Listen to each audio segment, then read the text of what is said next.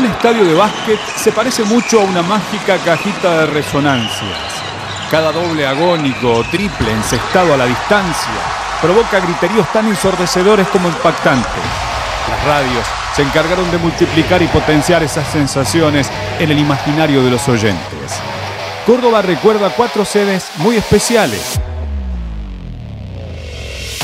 El Polideportivo General Paz de 24 de septiembre y Roma, donde la Asociación Española se batía a duelo con los grandes de la flamante liga. La fusión entre redes cordobesas y la Asociación de Socorros Mutuos llegó hasta playoff en 1987 y cayó en cuartos ante el poderoso Ferro.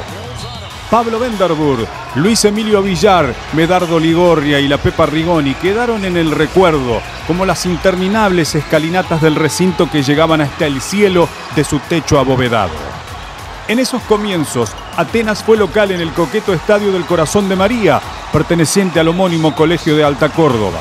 Abarrotado en toda su extensión, fue la casa del griego por años, hasta el traslado definitivo en 1988 al Polideportivo Carlos Ceruti en el barrio San Martín. Con el doble de aforo y sin cabeceras, vio las mayores hazañas del cuadro de Barrio General Bustos.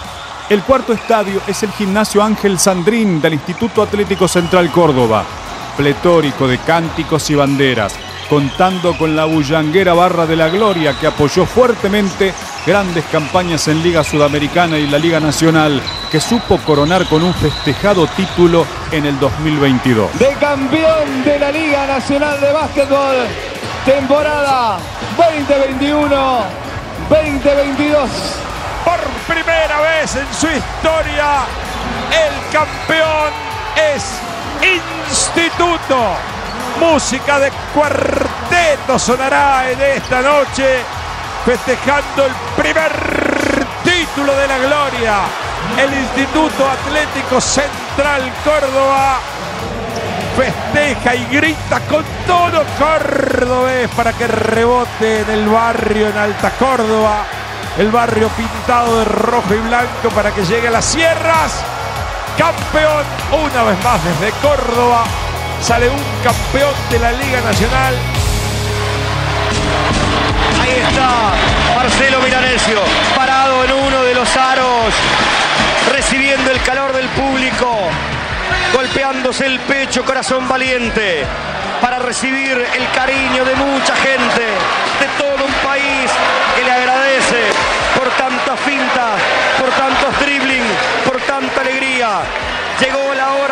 las zapatillas en el aro. El Ceruti era una fiesta aquel 13 de mayo del 2002, cuando se retiraba uno de los máximos símbolos de la Liga Nacional de Básquetbol, Marcelo Milanesio. Miles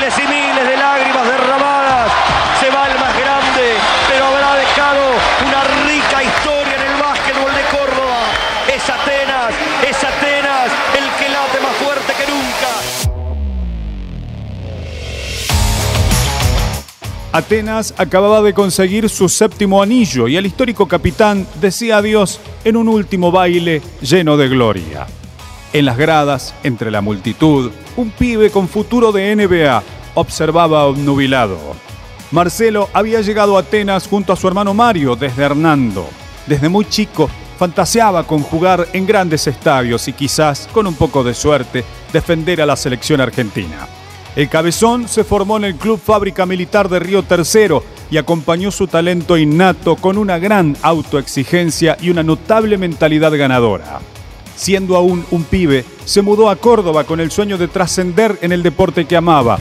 Su carrera fue creciendo al paso que florecía también el básquet argentino. A dos años de su llegada al griego, un grupo de visionarios daba origen a la Liga Nacional de Básquet y Marcelo se convertiría en uno de sus hijos pródigos. En la primera temporada, Atenas llegó a la final, que en aquel entonces se jugaba al mejor de tres. Si bien cayó derrotado en el tercer partido frente al Ferro de Miguel Cortijo y Sebastián Uranga, en esa primera liga comenzaba la mística del verde cordobés. Dos años después, Marcelo lograría la ansiada revancha. Luego de una gran campaña, los dirigidos por Walter Garrone llegaron nuevamente a la definición ante Ferro, su verdugo anterior. En una serie inolvidable, Atenas derrotó a los de Caballito 3 a 1 y gritó campeón por primera vez en liga. Sana costumbre que se repitió hasta el cansancio en los años venideros. Últimos 30 segundos que le quedan al partido. Titarelli enfrenta la marca de Maldonado. Va por la calle derecha, tiene que descargar la bola. La pide Ingles, se levanta Ingles para probar de tres arriba, pega en el aro. La baja Gutiérrez, entrega para Maldonado. Se viene la carga, la pide Milanesio. Se para Marcelo para probar de tres. Cuenta la leyenda que después de aquel momento de éxtasis, sentados lado a lado, Walter Garrone y Marcelo Milanesio, entrenador y emblema del campeón, cayeron en la cuenta de que acababan de dejar su huella en la historia grande del básquet argentino. La foto de aquel equipo permanece indeleble. Mario y Marcelo Milanesio, Héctor Campana, Germán Filioil, Donald Jones y Palito Ceruti sonríen vestidos de verde. Consolidado como uno de los mejores bases de la liga, Marcelo defendió a la selección argentina haciendo época con su colega Miguel Cortijo. Así participó de su primera Copa del Mundo en España, llegando al puesto 12, pero dándose el gusto de ganarle en fases preliminares al campeón Estados Unidos. En marzo de 1991, mientras Marcelo y Atenas venían de conseguir el tricampeonato de liga y avanzaban a paso firme en los playoffs, Córdoba alumbraba a un pequeñito que luego seguiría los pasos del maestro.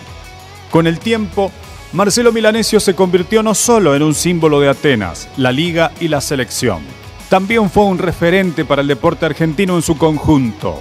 El capitán combinaba magia, tenacidad y una sed insaciable de victoria que lo llevaron a subir la vara año a año.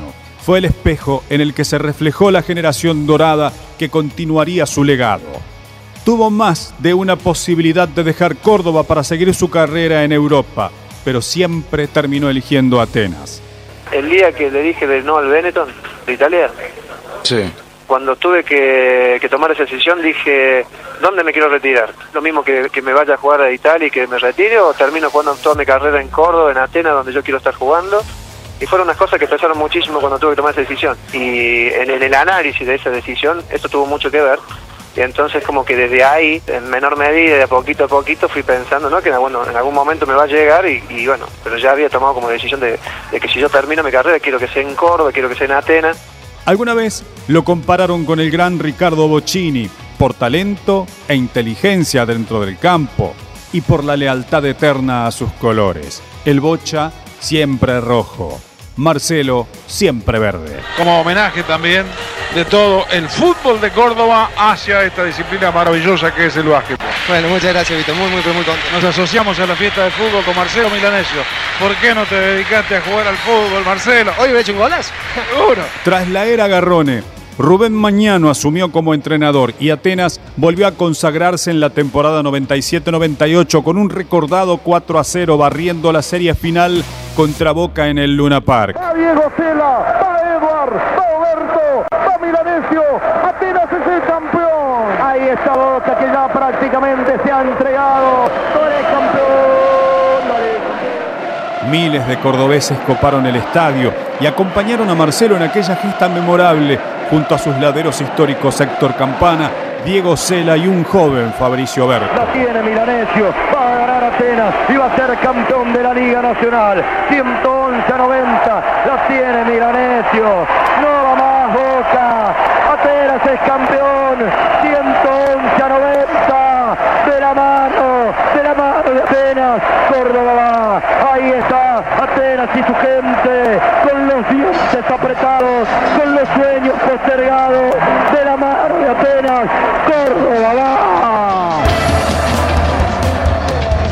Marcelo se acostumbró a apilar trofeos y medallas. A los seis anillos de liga sumó también un bicampeonato de Liga Sudamericana y un histórico tercer puesto en el Open McDonald's donde se midió con los mejores del mundo en París. El mundo basquetbolístico en este fin de semana tuvo un tema central, el punto de conversación prácticamente de todos y también de aquellos que no están directamente ligados con el básquetbol. El punto fue la actuación de Atenas en el McDonald's Championship, el torneo que se jugó en el estadio de París-Bercy, uno de los más lindos del mundo y que de alguna manera sorprendió a todos.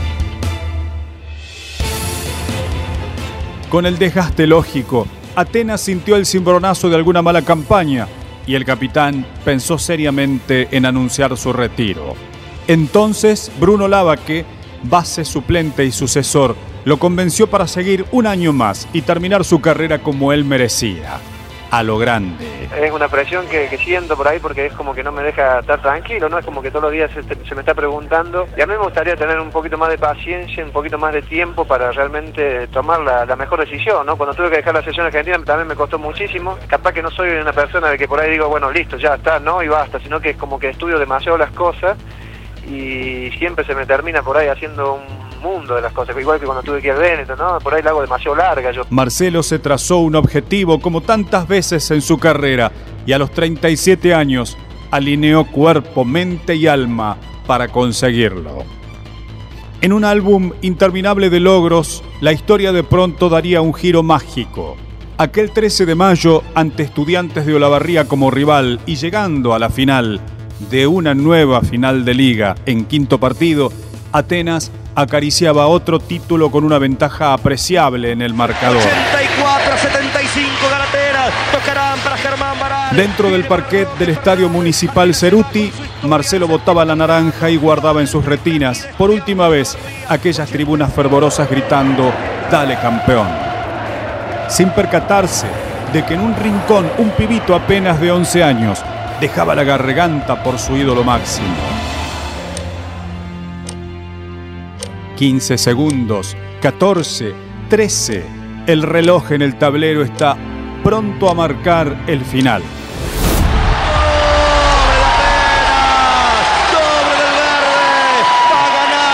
La hinchada verde y toda Córdoba deliran rendidos a los pies del gran capitán coreando su nombre. Marcelo se quedó con la última pelota y desató un festejo interminable.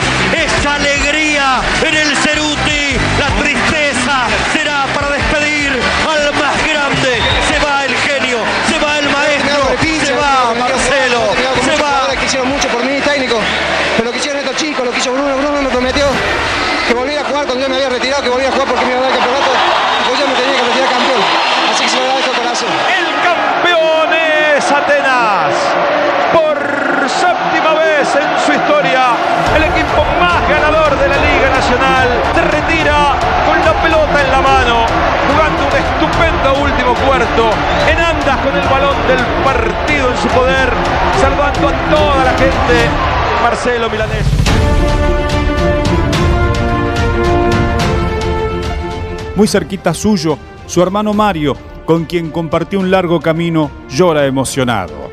En medio de esa locura hubo lugar para el hechizo. Entre tantos abrazos y besos, saludando a la hinchada, hubo un choque de manos, uno muy especial con las de un chiquitín que lo observaba sin dar crédito.